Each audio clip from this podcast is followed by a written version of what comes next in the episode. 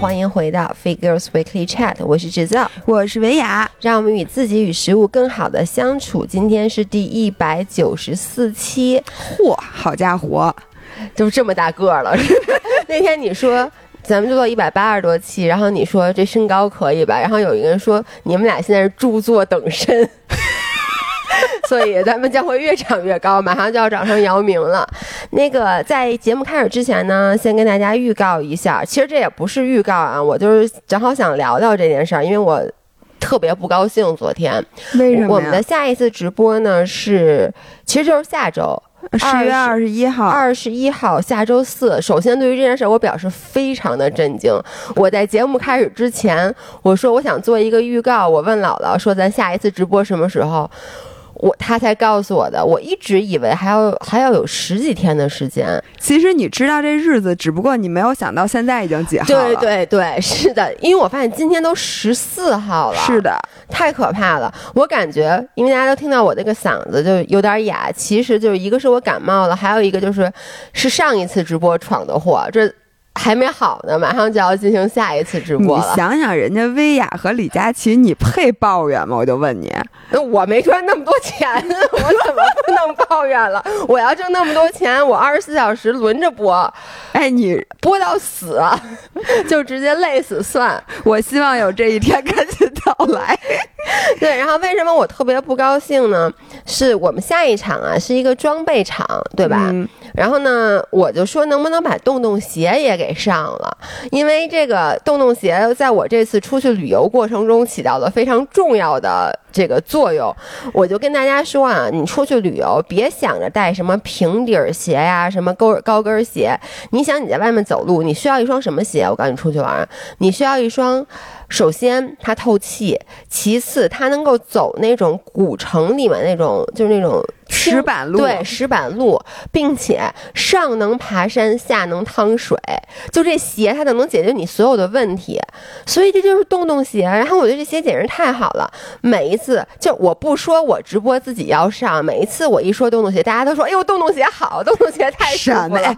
只是你主观的只看到了那些说洞洞鞋好的，其他的说洞洞。鞋不好的，你都自主动忽略。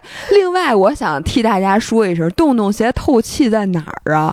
我觉得洞洞鞋啊，可是洞洞鞋那脚底下那橡胶多捂脚啊！那那那，我觉得你然后走进去里边就是鞋，什么假？就里面咕叽咕叽的，就是你要夏天特别热，穿洞洞鞋的时候，你不觉得特难受吗？没有啊，我这一说实话，这一个夏天我基本上好，就我连夹脚凉拖感觉都没穿过，就一直穿这个。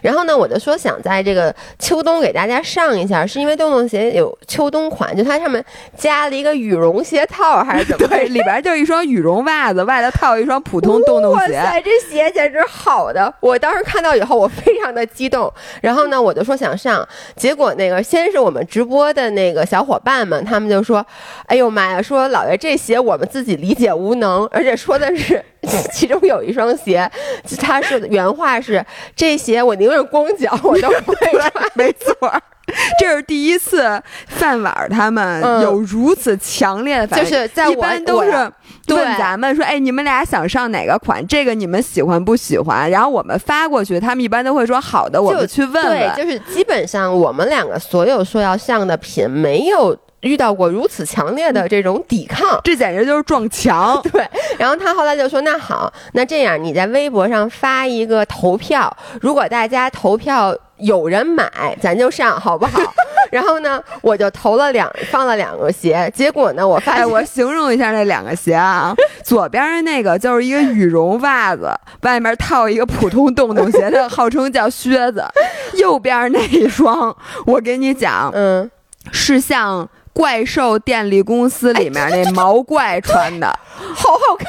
有人说一句话，我觉得说非常实在。嗯，老爷杨幂都穿不好看，你还是放弃吧。说实话，真的就是杨幂那腿啊。你知道前两天满街都是杨幂那广告，就她做了一个就意大利的那个丝袜的广告，那个腿呢好看。对，杨幂的腿特别直。那个三里屯那条路上所有的公交站上都是那照片。于是那天我就看。了一路。我明知道前面还是一模一样的照片，但是我还是忍不住看一眼，你知道？但是你知道吗？他穿着那双粉鞋，我真的不想看第二眼，你懂吗？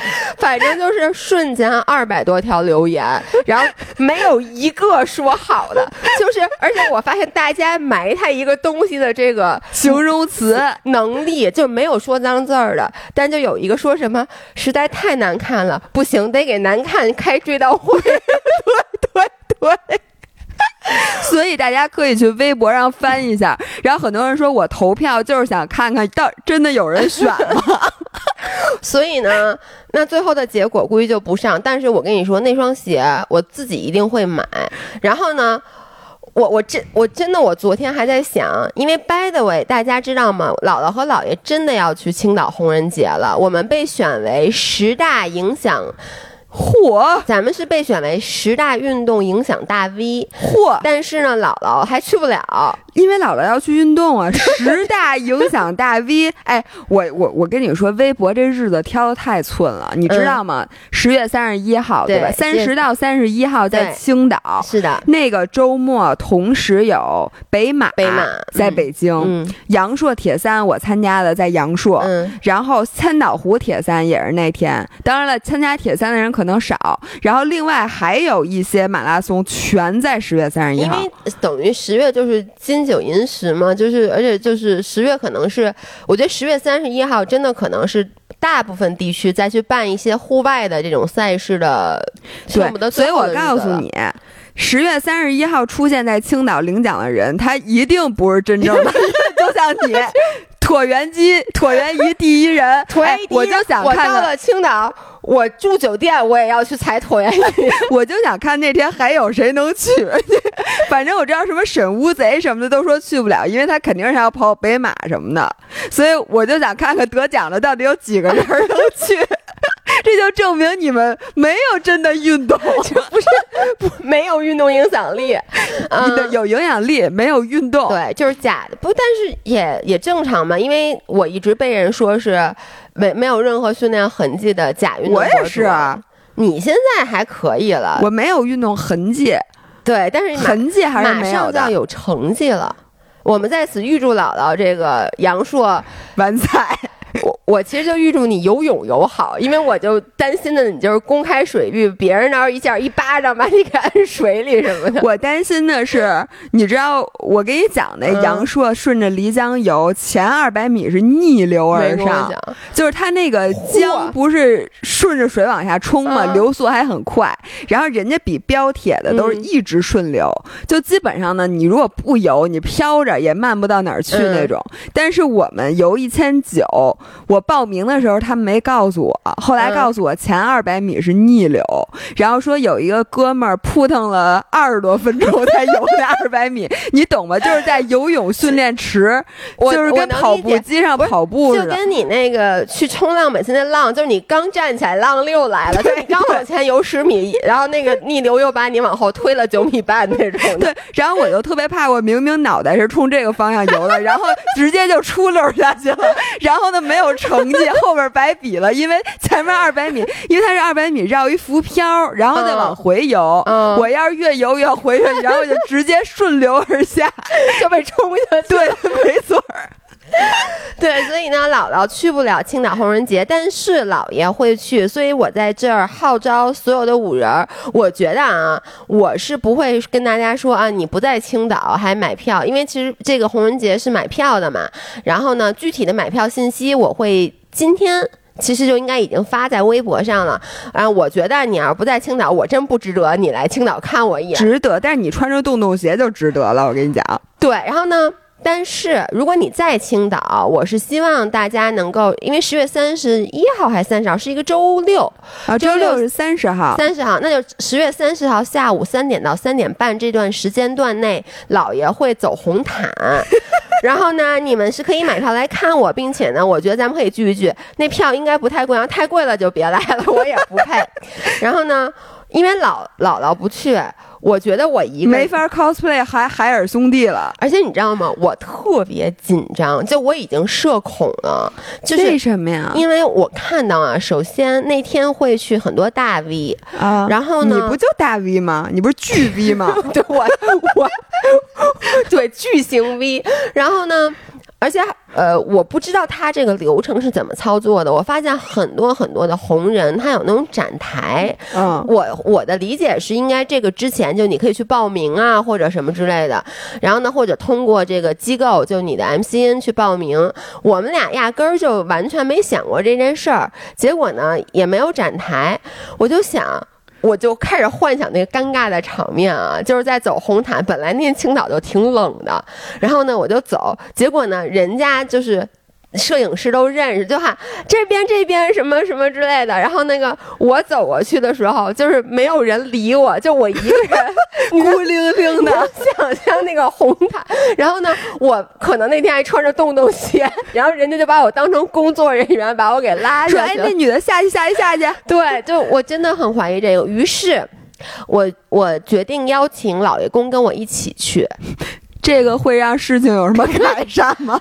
哇塞，我觉得我们俩俊男靓女的，哇塞，那倒是没毛病。就是我，我主要是因为我自己太尴尬了，我就我很害怕出现那种，就是我经常会做噩梦，就咱俩开一个见面会。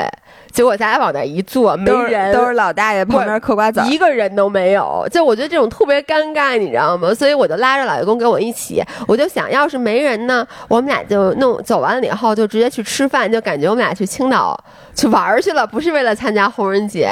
你看看你这心理素质，哎，我这心理素质太差了。所以对，那大家记得去微博看我们关于这个红人节的信息。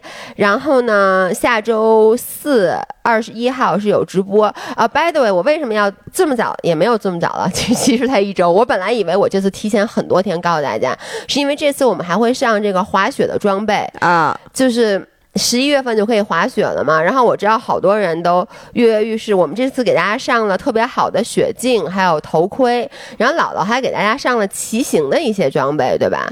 骑车的没有吗？头盔没有吗？没有，没有，没有啊！你没给大家上骑车的头盔啊？没有。那等于说就是滑雪的这些，然后呢，有一些徒步的，就我徒步的那个包，好多人留言说想要。我给大家找了那个之前你们问的那羊毛袜子，我觉得这个季节最需要的就是羊毛袜子。对，然后还有，当然了，吃的你们就不用担心了，全是吃的一大堆。对，所以记得来看。然后呢，今天这期音频有主题吗？哎，你都录了半个小时了，现在想起来问我这事儿？不，才十三分钟。不是最重要的，就是跟大家预报一下直播。其实其他都不太重要。那个。那就这样，我们就开始随便闲聊啊，因为你不是说有主题吗？有主没有？今天的主题其实是回答大家留言。嗯，我找了一大堆留言，但是这些留言呢，我发现其实不同的留言，但归根结底啊，就有一部分留言，它的切入点或者说他想问的，就是是关于感情和自信的。嗯，然后呢，我正好想到前两天的一件事儿，我从这件事儿给大家讲，就是姥姥和姥爷最好的一个闺蜜，我其实给大家拍 vlog 了。就叫 Amy 同学，她前两天回北京了，然后呢，我们俩就聊天儿，她就给我讲了这么一个故事。先，她跟我们年纪一样大啊，三十五的那个中年妇女，然后呢，单身，不停的在约会。她就跟我说，呃，大概是两周以前，我问她，我说你现在有没有一固定的，就是什么情况？她跟我说有一靠谱的，一英国人，然后呢，就是各方面条件。都很完美，因为 Amy 是一个非常优秀的女生，就就是在投行工，哎，在投行个屁，反正就是挣很多，在香港，然后呢长得也漂亮，她又特别热爱运动，就是各方面都很优秀，所以她就一直苦于想找一个跟她一样优秀的，结果这次碰上一个，她心里非常喜欢，呃，也不是非常喜欢的，就是你能理解，就是到了一定年龄，你其实，在择偶的时候，你真的有点像在。淘宝上买东西，就是你在淘宝买东西，你可能先会在那个筛选里面，就那个 filter 里面填一定的硬性条件。嗯，比如说你要买一个头盔，你会写，比如说把白色，然后呢什么材质的，然后呢这种包括多少一个价位区间，你都会大概的打在里面。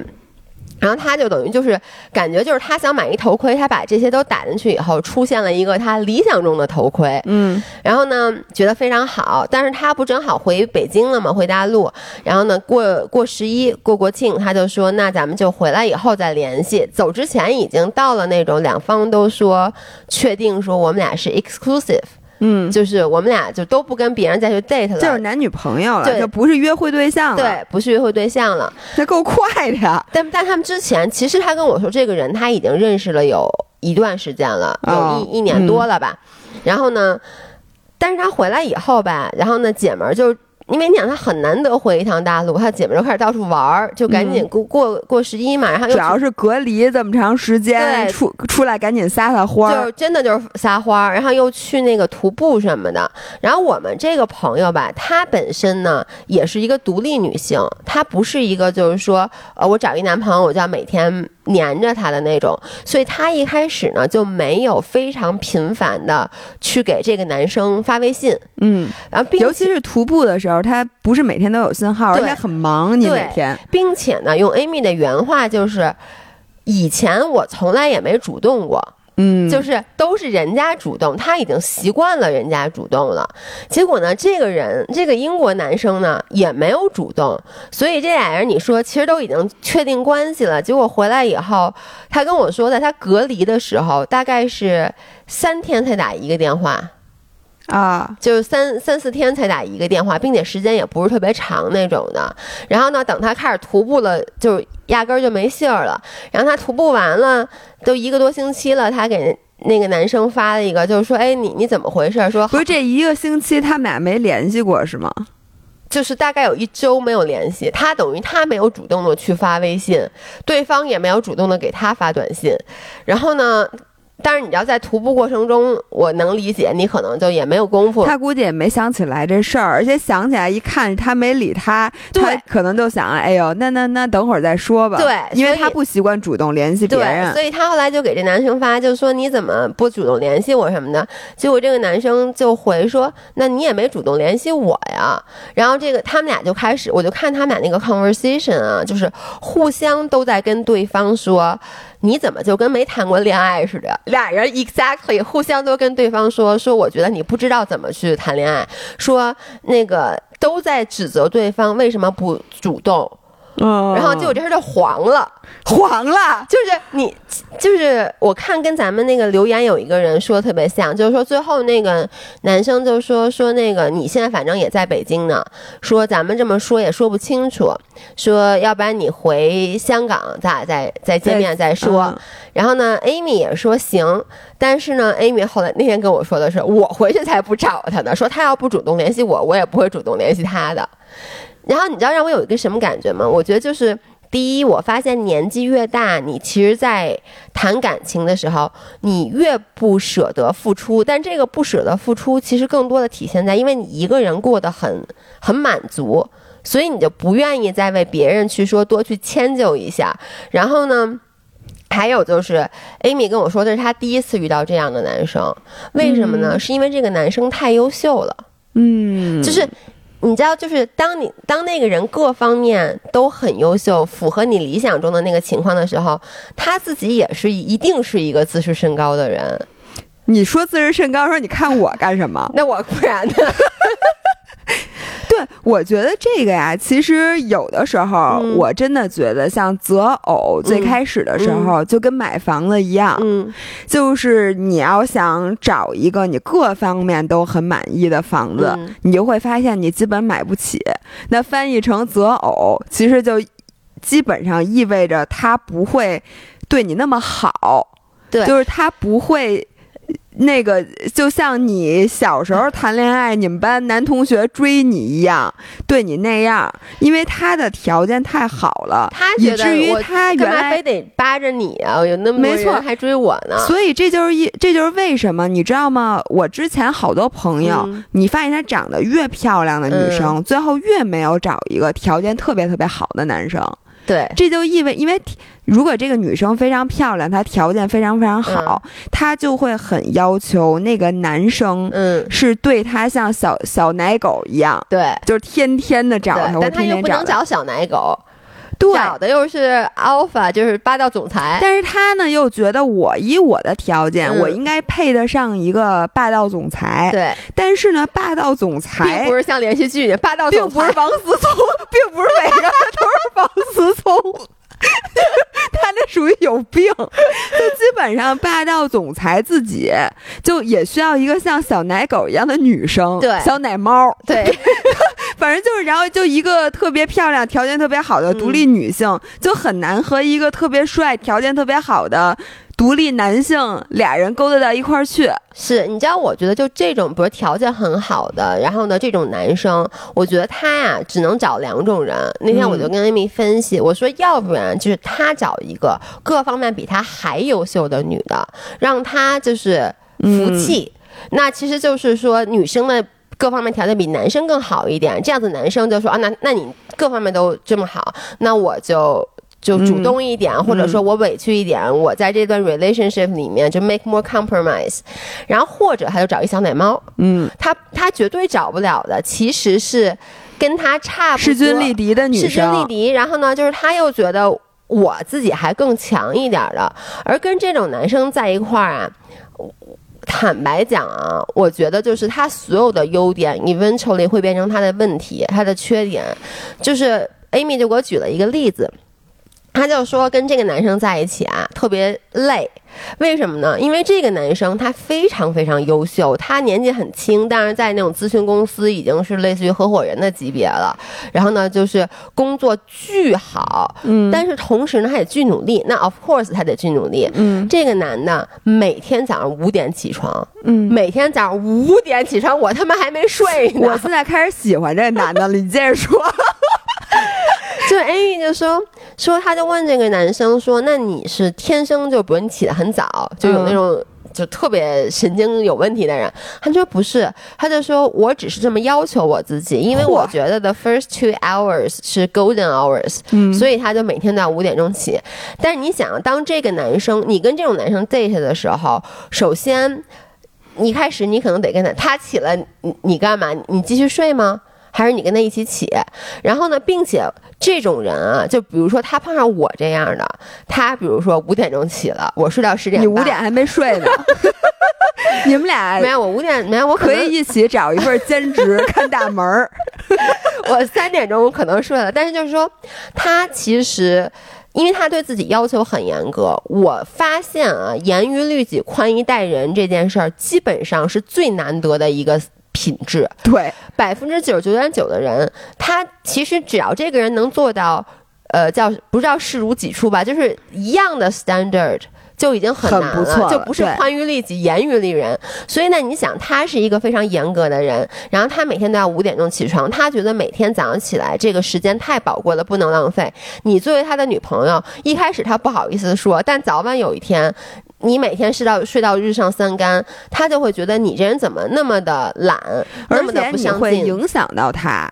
对，是我我现在是觉得呀。两个人在一起的前提是你这个人在生活方面还有一些冗余，你每天还有一些可以浪费的时间，或者可以供你自己自由支配的时间，你在各方面都得有 buffer。嗯，因为你两个人他不可能像齿轮一样，两人哐叽一合合上了，然后就不用磨合，就特别合适。是的，像他，你看早上五点起床，他为什么五点起的？一定是不是他工作做不完，就是他下班想早点下，然后他就好运去运。动去干这个干那个，对吧？他已经把他的时间可能精确到分钟了。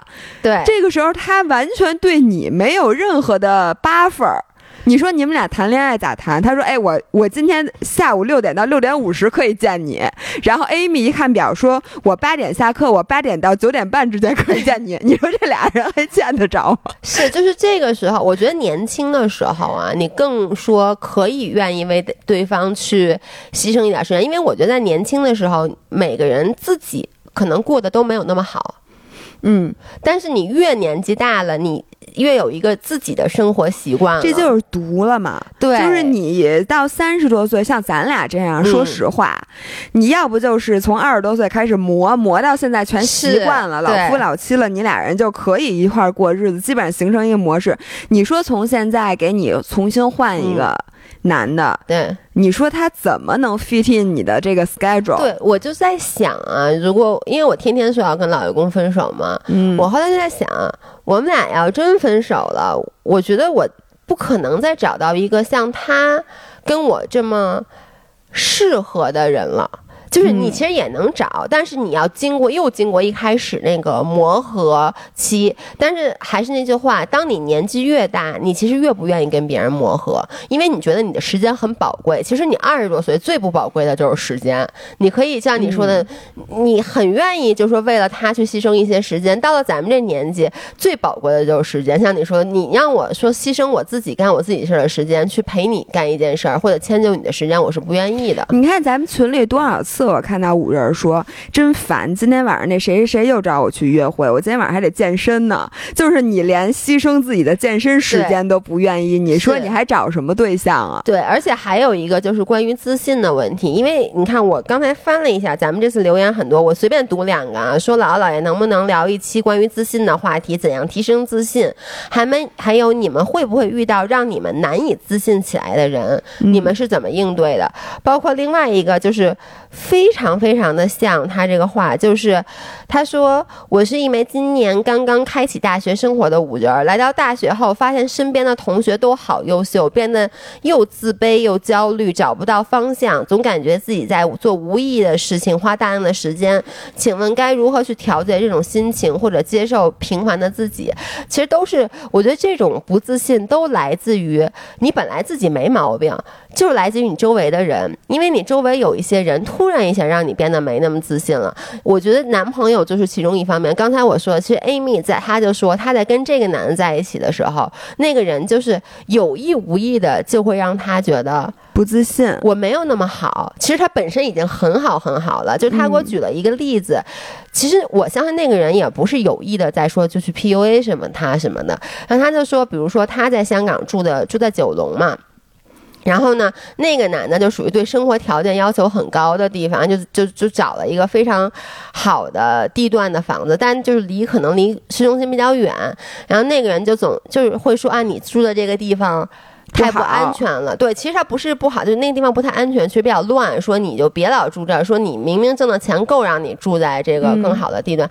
然后他就会说，每次这种话他都不知道怎么接，就是。因为那个人他什么都比你好，然后好像他给你的这个建议就是一个 valid 的建议，就这种感觉。然后呢，他当时就问我说：“我跟老爷公，因为我跟老爷公在一起很长时间了，我们俩今年该第十一年了。然后呢，他就说。”问我为什么还没分手？因为我每年都说 为什么还没分，我以为问为什么还没结婚，问的是为什么还没分手。每天我都在说要分手嘛。我其实就是我，我在这儿也跟很多人说，因为好多人留言也问过这个问题。我觉得我跟老爷公在坦白讲啊，老爷公真的是。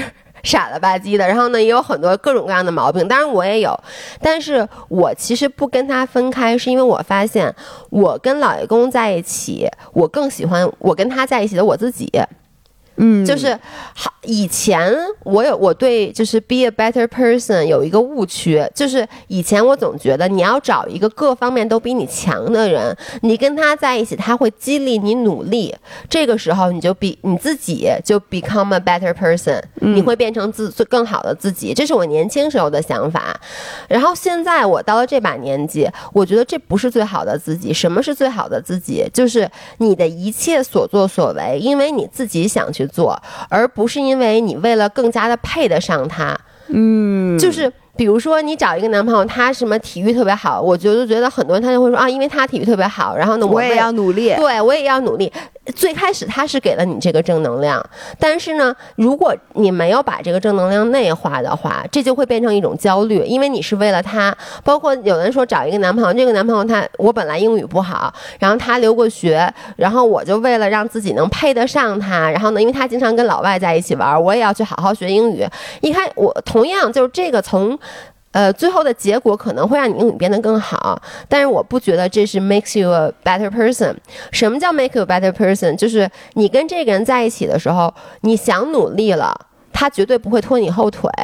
但是当你想犯懒，或者我就想今天就想当一条咸鱼的时候，你不用担心他会 judge 你。嗯，我觉得这个很重要，因为我就想，我之前可能谈的一些其他的就是或者就是说 dating 的时候，有一些人，我会假装很。阳光，假装很积极，假装我永远不会躺在沙发上看一天连续剧，就是所以呢，就是总是会一直每天都那种勾勾勾的那种状态，会很累。但是我跟老员工在一起，就是像比如前两天他老说说咱们去健身吧，我说我不去，我特别懒，我今天就想看连续剧。然后呢，哎呦，嚯，天哪，我把这个我们又断了。呃，我觉得是录着的，只是这个耳机耳返这块。老爷成功的用他的右脚把我们录音的一整套东西都勾到了地板上，然后他也没打算捡，就准备继续搁地上接着录。我拿脚踩着，然后呢，就是就是，我就觉得我不用去。哎呀，不好意思啊，他这个是这个的问题，不不是那个话筒的问题。嗯。就我不用担心他会 judge 我，他觉得你怎么这么懒，所以我觉得这个是你不自卑的源泉。嗯，我我同意啊，就是我很多时候上，我谈恋爱的时候，我爱的不是对方，我爱的是跟他恋爱时候的我自己的样子，我自己的状态，嗯，或者说。我选择婚姻的时候，我也不是选择的是他怎么怎么样，嗯，而我选择的是和他一起生活的那个状态，嗯，我觉得这个我不知道是不是所有人都这样，反正咱们俩都是这样的。我们更看重的是我们在这段感情中的状态，自己的。真正自己的内心是一个什么样的感觉？哎，对。然后我觉得很多人都犯一个什么毛病呢？就是你跟他在一起的时候，是因为。你喜欢和他在一起时候的你的状态，但是你又会很不满，因为你总有取舍。对，那你取的是说，哎，这个人可能是性格非常平和，他非常爱你，对你很宽容，他不对自己你要求任何。对，那另一方面也可能意味着他没有你预期那么优秀。对。就是他可能不是一个什么 Harvard graduate，然后他不会不会早上五点起床，他可能和你一样懒，对，可能和你一样馋，甚至有些地方还不如你，对。那你你有时候就是你是因为这件事跟他在一起的，你会 take it for granted，然后你开始抱怨你怎么这么懒啊？对，而且你怎么这么馋？尤其是当你周围的其他的你的好朋友找了一个 Harvard graduate，没错，然后对方的那个事业特别好，挣的又多，这个时候你再回来看看你自己的另一半，就说你怎么这样啊？对，我觉得大多数人都是这样的，就是这也属于双重标准，对不对？这就是非常典型的双重标准。对，然后你说这个该怎么？怎么办呢？其实我我现在就是觉得，包括像刚才，其实绕了一圈说这么多，回到那个问题，就是说他的问的问题就是周围有一些人让我不自信，让我特别自卑。姥姥姥爷是怎么去 handle 这件事儿的？那我现在的 handle 方法，到了三十五岁了啊，我就是我不要跟我不自信的人相处，就是说白了啊，就是如果他让我觉得非常不自信的话。等同于他是一个，就是怎么说他自己，因为我们都说不要跟那种负能量爆棚的人在一起。比如有的人他自己特别的生活状态特别不好，然后你每次一见他，你就会发现他跟你抱怨好多，他就嘴里就没有阳光的话。就是，然后你就觉得每次怎么见到他，你就是他的情感垃圾桶，然后回到家里自己也很难受。然后我以前就说不要跟负能量爆棚的人在一起。那如果对方是是一个，你只要跟这个人在一起，他就让你感觉很自卑。你觉得你跟他在一起，你就老觉得自己什么都不行。那我现在反正我就。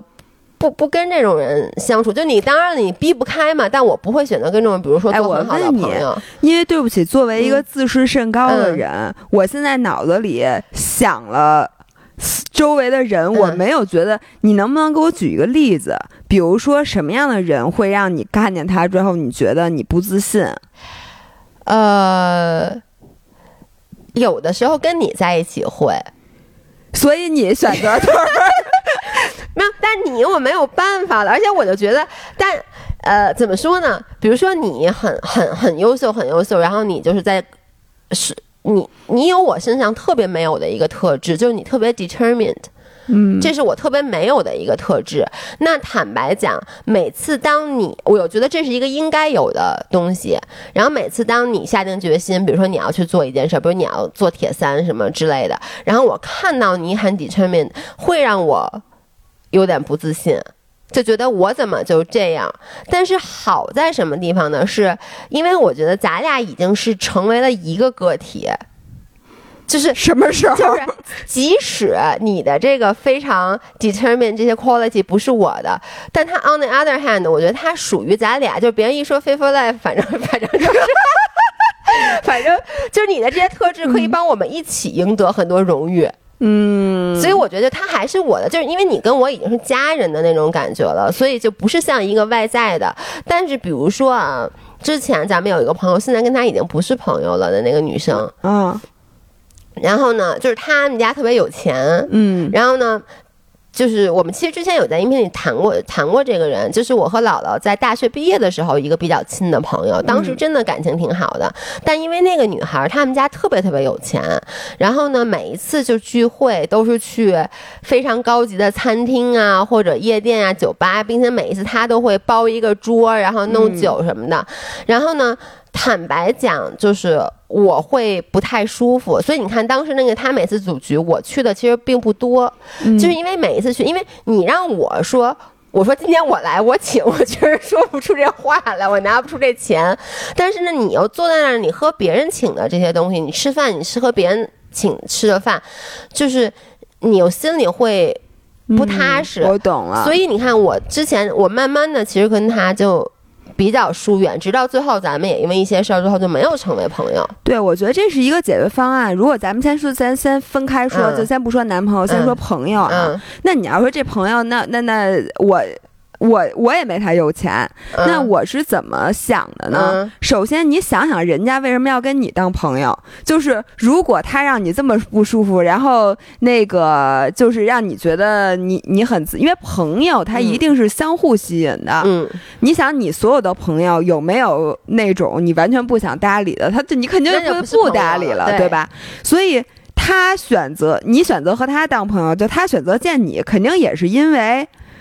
他把你当做朋友，一定是因为你身上很有很多地方是他吸引他的，嗯，对吧？朋友都是相互的。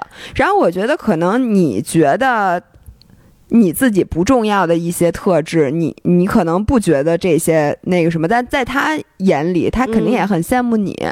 我觉得这个一定是这样的。嗯，我我觉得如果是咱俩的话，因为咱俩就是可以永远很好的沟通。就包括当时你减肥瘦下来了，然后呢，我会跟你说，我说你这样我都嫉妒了，就是我我不会觉得羞于跟你说。但你刚才说那种情况，其实我觉得大部分是，就是即使说啊，呃，你他让你不自信，然后你觉得自卑，但是很少有人说不是那么好的朋友，他你过去跟他说，你知道吗？你这些让我觉得，但我觉得这是一个特别好的方式，因为我跟陈瑶。对不起啊，然后我跟他是怎么解决这个问题的呢？就是确实有这个问题，就是我觉得我们俩在付钱的方面特别不对等，然后我老觉得特别不好意思。对我就是觉得特别，但是我又请不起，但我又想和他做朋友，然后我就跟他说：“我说。”你看，我说你你下回别花这么多钱请我吃饭，行吗？我说你这样让我压力特别大。我说咱要想聊天，咱们就找个新元素啊什么的，这种就就可以了。而且你那些局，我我说我不是一个是我确实不想去，第二个呢，我就算想去，我这又没法回去。你这样让我特别难受。我说你要真想跟我做朋友的话，咱们以后就别搞那么高档了，咱们就顺着我们的消费水平来。你跟他说完了之后，我觉得我再也没有因为这件事儿感到。呃，我你就不至于因为一些特别肤浅的原因说这个朋友就可惜了了。当然，最后这朋友还是可惜了了。但是呢，我觉得至少不会让你心里。是我我对我觉得就是大家给大家那个建议嘛，就看你周围的那个让你觉得很自卑的人，他是一个什么角色？我觉得如果是像我们刚才说的那种，我觉得大部分人可能都是一种朋友。那我觉得其实一个就是，如果你觉得这个朋友哎也没有那么值得交，那你是不是就疏远他？但是我真的觉得，对我来讲，我永远需要一个目标。嗯。所以很多时候，这个如果啊，这个人在我眼里是一个我希望成为的人，就很多人他优秀，但是你并不觉得他他的优秀跟你有关系，这种人一般不会让你自卑，对吧？比如说一个唱歌特别好，但是我不稀罕他唱歌好不好？就算他是一个巨星，我我 我也无所谓。但是呢，如果他就就是我，比如我在乎长相和身材，那他长得特特美，身材特别特别好，那我确实会觉得，我看每次看见他最后再照照镜子都不太适应的那种朋友的话，呃，我觉得我可能会以他为动力。你说长相，你不能以人家为动力去干点什么，除了做医美。以外，但是身材你可以啊，嗯，就是我觉得有这么一个朋友在我旁边，对我来讲是一个正向的激励。是，你看这又回到刚才那个问题了。我觉得这是一个你怎么去平衡的点，就是说这个人，我因为谁都因为你都，如果你周围所有的朋友都不如你，那你是不会自卑，但这样子你可你可能也不太容易进步。就是你怎么去平衡那个点，就是让他。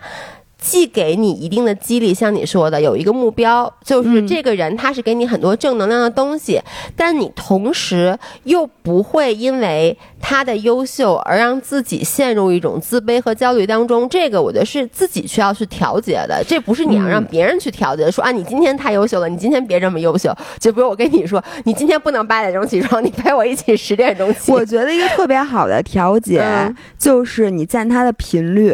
嗯，有的时候你会不会发现，我我不知道男的会不会这样啊？女生很容易这一段时间你就见他，哎，对，那段时间你就见他。然后如果恰好这个人是你那种你特别想成为的，你特别想成为他的朋友，但是你桑炮觉得自己有点配不上他的圈子那种人，这种人绝对不能成为你唯一的朋友或者最好的朋友。你最好的朋友和你的老公或者你男朋友一样，我认为一定要是基本上在各个。条件方面跟你门当户对的，嗯，这样的人才能长久。对，那种在你的 upper hand 的那种朋友，你只适合一个月啊见一次。对，就是你给把它当成像就跟 check 你的目标似的，你每个月看一下。哎，灯塔就是有点灯塔，过去看看灯塔。不是你灯塔，不是你吗？灯塔是我，你不是老爷公的灯塔吗？对，其实就是那种感觉。我觉得你说的这个特别对。然后刚，然后还另外一个人就是说，他不说他刚上大学嘛，周围人学习成绩都比他好，然后他就觉得自己人生失去了目标。这个就是我跟你说，没有人比我更有经验，因为我原来在初中的时候学习也是好的，然后我上了四中以后，就经历了我人生翻天覆地的打击，其实就是。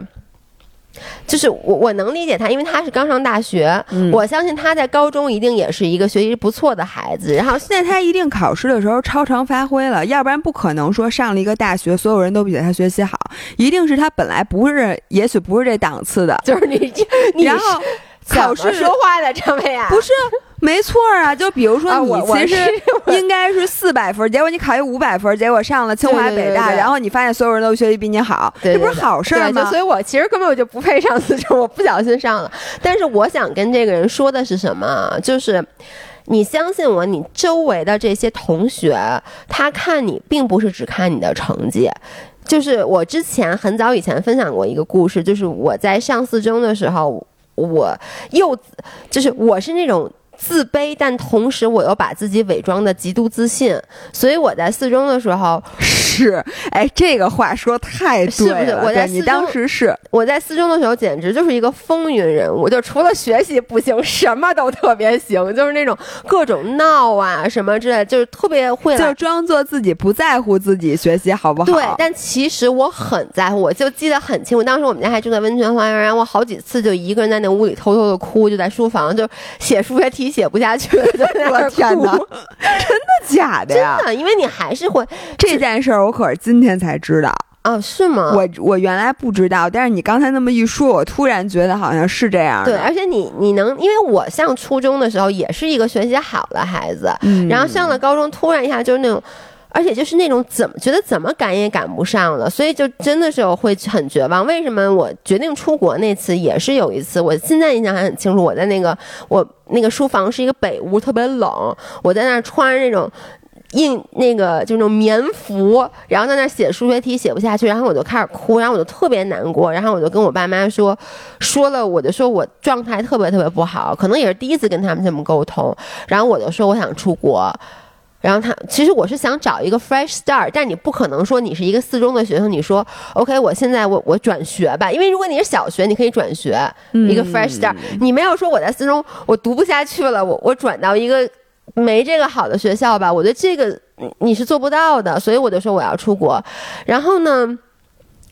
当时班里有很多学习很好的孩子，我是不敢跟他们说话的，就是除非那个人也是一个神经病啊。但如果是那种正常的学习很好的孩子，默默无闻的孩子，我没有勇气跟他们说话。我甚至当时的感觉就是，我跟人家说话，你占用了人家学习的时间，就你确实不配跟人家说话。结果这么多年以后，我我就去年那个，哎，已经前年了，就是去欧洲玩，然后那个一个。当时在四中三年两年半，我们俩可能说的话都没有超过五句的一个一个朋友一个同学跟我说：“哎，你来瑞士了，说咱俩见一面吧。”说我是你的那个音频的忠实听众。然后我们俩见了面，他跟我说他在上学的时候特别羡慕我，每次我们在后面聊的那种欢天喜地的时候，他好想加入我们谈话，但他就。不敢，因为他没有自信，他觉得我们都是那种特别开朗的人，他只会学习，嗯，所以我就想说，你其实要看到，就跟你刚才说的一样，就是你的那个朋友，他各方面都比你强，他愿意跟你做朋友，一定他。你是有，就是你觉得他各方面都比你强，其实并没有这种事儿。对，就是没有人是各方面都比你强。我是想说，你发现了吗？就这个人的自信啊，是需要支点的。这支点呢，就跟三脚架一样，它首先不可能是一条腿儿，对，也不可能两条腿儿。基本上，你的自信需要三个及以上的支点，它才能稳固，要不然它就会波动。对，为什么会波动呢？比如说，你原来。的自信源于你的学习好，嗯，那你如果突然学习不好了呢？比如说你从一个像你从初中到高中，你看跟谁比了？你永远你要想把自己比学习不好了，你找对人就行了，对吧？可是你就发现你学习不好了，这一下你整个自信不就？塌了吗？所以我觉得我们每个人都需要现在自己去想一下，多开辟几条赛道。对，就是你的自信究竟源于哪些点？嗯，我觉得最后，因为你说你不跟别人比，你就跟自己比，这是不可能的。所以你就就是咱们就跟旁边的人比，那你哪几个是你比较能撑得住场面的这个自信？你把这三条腿儿。你至少有今天这条腿不稳了，你那条两条腿还能站着。对，所以我觉得上刚上大学的时候是非常非常需要利用你最开始的那个适应期间来找到你这个自信的这几个支点是什么。我特别想问你，因为咱俩其实真正是从高三分开的嘛，然后咱俩错过了彼此的大学。我觉得国外的大学没什么好说的，我都觉得。我其实一直很 wonder 你。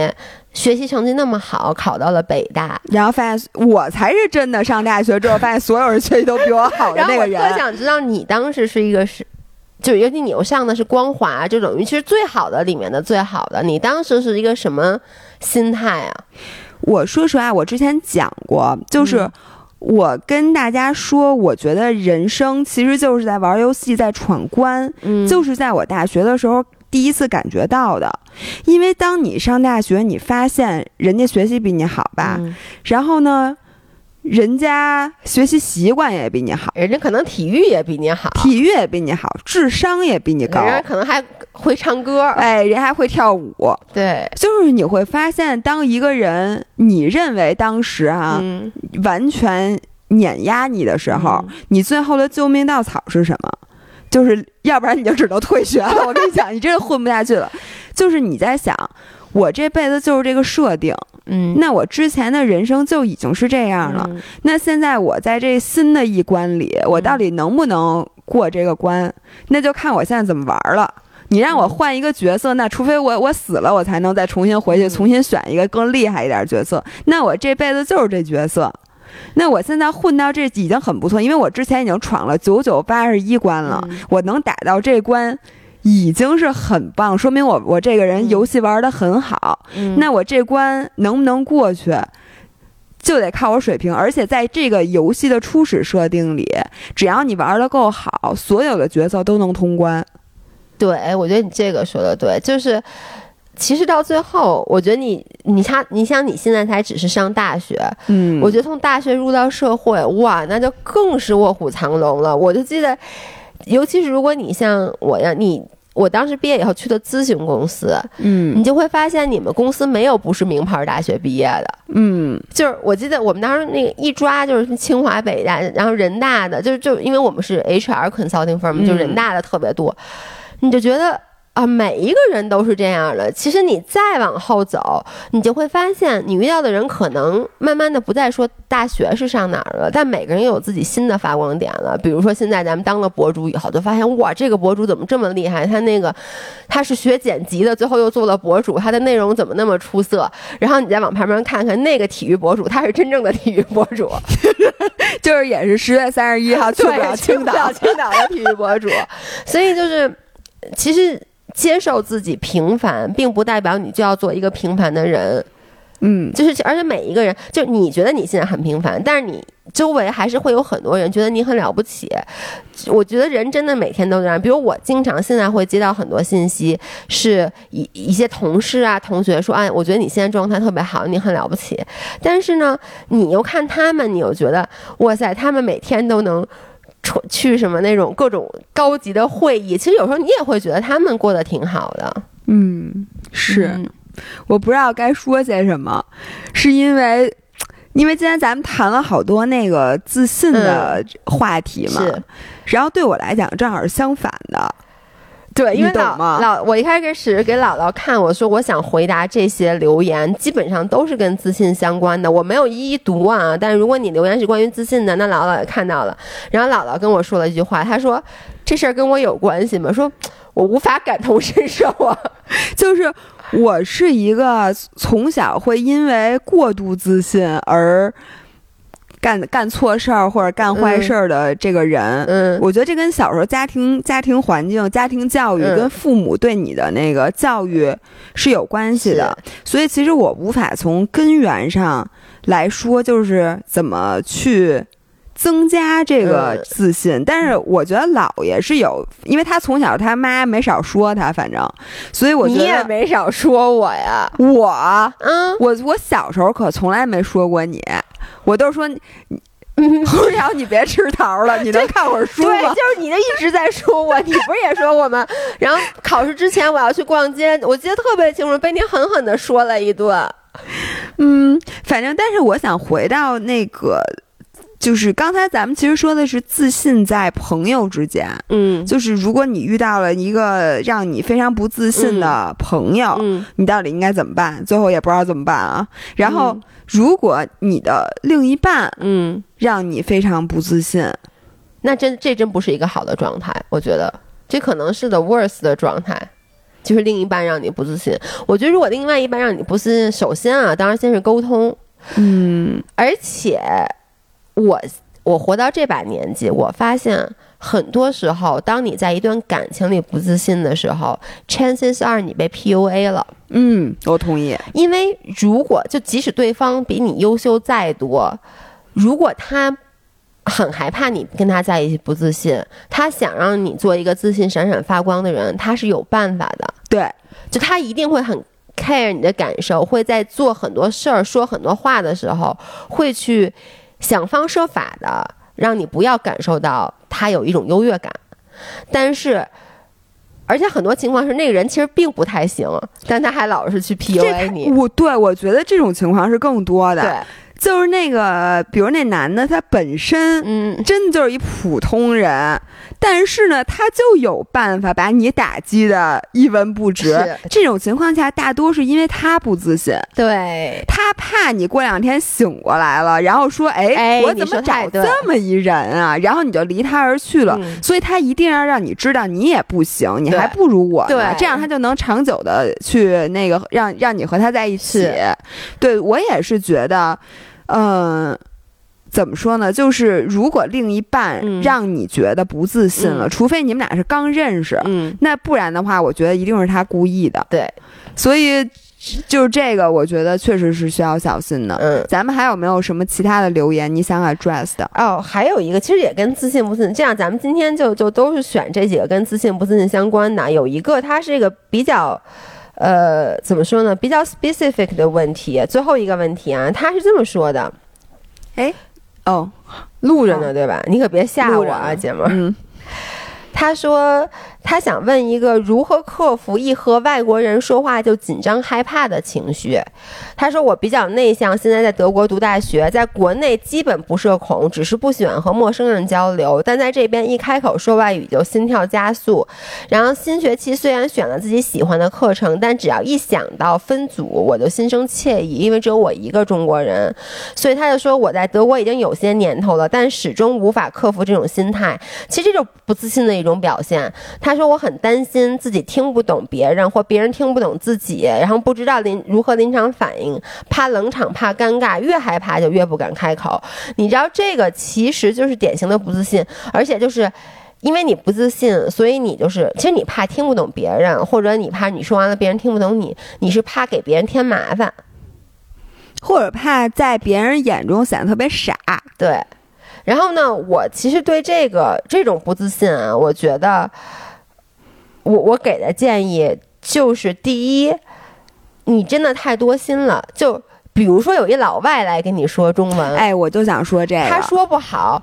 你根本就不会跟他急的呀，你也不会觉得这个傻，你不会说这人怎么那么傻呀？对，然后你会觉得，哎呦，说他还能说中文，对，然后你让他慢慢说。而且就是我发现，我很喜欢老外说中文说说错，尤其是越错的越搞笑。我觉得这人怎么这么可爱？你觉得对，没错，没错，没错。然后呢，他如果真的不会，然后比如你说一个东西他听不懂，我从来不会给老外就不耐烦，我会很。仔细的换想方设法给他解释，是因为你知道这道墙横在这儿，而你觉得他还愿意去用中文跟你说，说明他已经付出了努力。没错，而且我讲讲一个例子，你们还记得赵健康吗？James，你知道 James 刚回国那会儿，哇，他那中文差那中文我就记得啊，我有一次跟他聊天儿，然后我说说说说一直在说，他一直在嗯，说他其实根本没听懂，然后。后来我就说什么什么，然后他突然问了我一个，就是我刚才比如说有只有一个 keyword 的，比如说是手机，我就说我这手机怎么怎么着，我这手机怎么怎么怎么着，说他就说嗯嗯嗯，还笑，嗯，然后一会儿突然问我，哎，手机是什么意思？然后就说你嘛呢？刚才我说的半天都是关于手机的，你没听懂。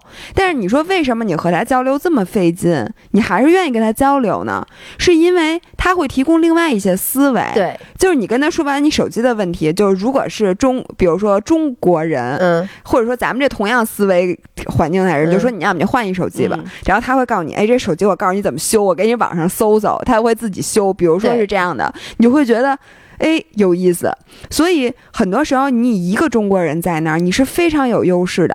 就跟我跟我那个德国同事在一起，然后比如说他们都感冒了，他们会喝往啤酒把啤酒加热里面搁白糖。哎呦！然后我就跟他说：“我说你们这都不管用，Chinese medicine，知道吗？我告诉你们怎么办，要喝煮可乐里边加姜。我说你们这不好使，而且 怎么怎么怎么着，你就跟他们，然后他们就觉得你特别有意思。就虽说你当时，呃，当然了，跟德国人交流好一点，因为他们也不是母语，他们也说的不咋地，我也说的不咋地。但是呢，你就会给他们提供一个。”更加广阔的思维，对我觉得你说这个特别在理。就是我一直都觉得，呃，两个人说话阻碍你们的，就是你们的交流障碍，永远不是语言，而是你们的思维。就是你们的思想水平，就比如你说，就算两个人都是中国人，但是呢，就是两或两个都是老外，就是你们的语言是完全一样的。但是你就想想，你周围有多少人跟你说着一样的语言，但是你们每次说话却却是如同鸡同鸭讲，就是因为你的你的三观不一致，你的思维不在一个层面，你们他完全没有逻辑思维，或者说你完全不理解，比如他在说音乐，然后你对这个音乐这事儿一点儿都不懂。嗯，那你们其实交流起来困难。相如果说你是一个音乐很好的人，但是你不懂他的语言，你们可以用音乐来交流。对我现在觉得呀，语言只是一个工具。对，就是这个工具好不好使，就好像就好像你们俩都在用手机交流，你只是因为。你的手机比较老，嗯，或者你的手机是新的，你不太会使而已。但是真正呢，让你们人与人之间获得信任，其实一个是信任，一个是尊敬，对，绝对不是语言的障碍，跟语言一点关系都没有。我有一个很深刻的感受，就我最近不是在看《这就是街舞》吗，今年的这街就是请了好多老外的舞者，嗯，而且呢，这而且最重要的是，不知道为什么没有请任何一个说英语国家的，请了好多法国人、韩。呃，日本人还有什么老挝还是哪儿的，反正都是乱七八糟的。然后一开始我在想他们怎么交流啊，然后你就发现啊，其实 Henry 队长就是那个刘宪华，他是加拿大长大的，他的英语非常的好。然后剩下三个人的英语可三个队长英语都没有那么好，但是其他三个人的成绩反而。就对的成绩反而非常好，就是你后来发现，对于舞者来讲，他们不需要语言交流的，他们需要的是肢体。就是如果说你这两个人，你们真的就是艺术欣赏水平是相当的话，一个眼神，一个动作，就完全能。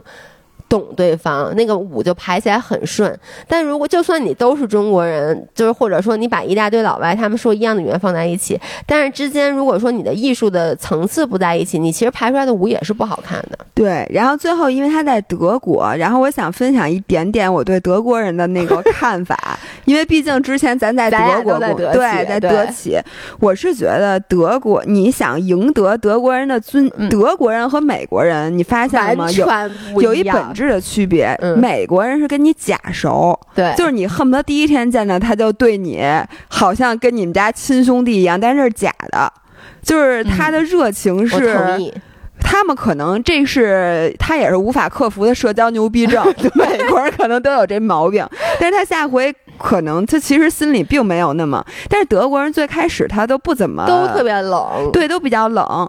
但是，一旦你赢得了他们的尊敬，对，他就会跟你非常非常的好，而且那好是真好。是，所以我觉得可能这位同学需要用咱们中国人这两把刷子震震他们。对，就是就是你不是在学校嘛，用你的技术对去赢得他们对你的尊敬。就你你害怕小组什么？就你一个中国人，你怕小组就 group study。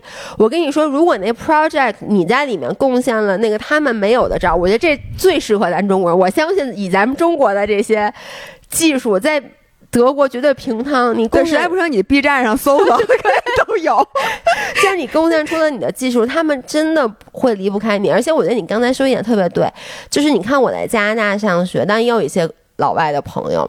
然后呢，后来认识了，就是回国，反正就有好多美国朋友。但是我。后来就比如咱们后来辞职了，都自己做自己的事儿，到现在为止还是一直有联系的朋友，真的就是德国人。我也不知道为什么他们都回德国了，但是我会不停，我们会经常发微信，然后他们生了孩子会跟我发照片，就是真的是德国人最后给你。保留下了这个友谊，对，还真的是，因为可能美国人朋友太多，而且就是你说的社交牛逼症，就 他对他跟所有人，他每天晚上都有新朋友，对他根本应付不过来，你知道吗？就是就你说太对了，就是美国人，我觉得真的就是你们俩喝过一次酒，感觉他。立刻就能住你们家去那种的，对，所以我觉得那样我反而其实不是特别喜欢。是的，OK，那这样其实还有一些留言，但我今天因为跟自信不太相关，我们今天就先不读了，要不然显得我们这期音频没有主题。我倒是不好起名字。你现在的一百一米九几了，你突然意识到咱们的音频没有主题了，你突然一下觉得这是个问题了，是吗？好吧，嗯，那那个我们下一期音频就是我从千岛湖。比赛回来了。等到，你哪天去？呃，周六一早。我这周末有千岛湖的自行车比赛，不是这周是自行车比赛，然后三十一号是铁三比赛。快啊！是的，这就去千岛湖了呀。我不是比铁三，这次是比自行车。但你知道，我老觉得。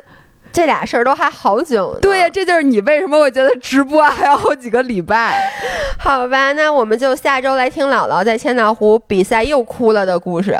那不会，你上次可是急哭了，只有那鱼头会哭，只有那千岛湖大鱼会哭。千岛湖的坡太多了，我要不你带着姥爷跟我一起去，让他再见识见识。让让他那个损失一下自信是，OK，那我们下周三再见，拜拜，拜拜。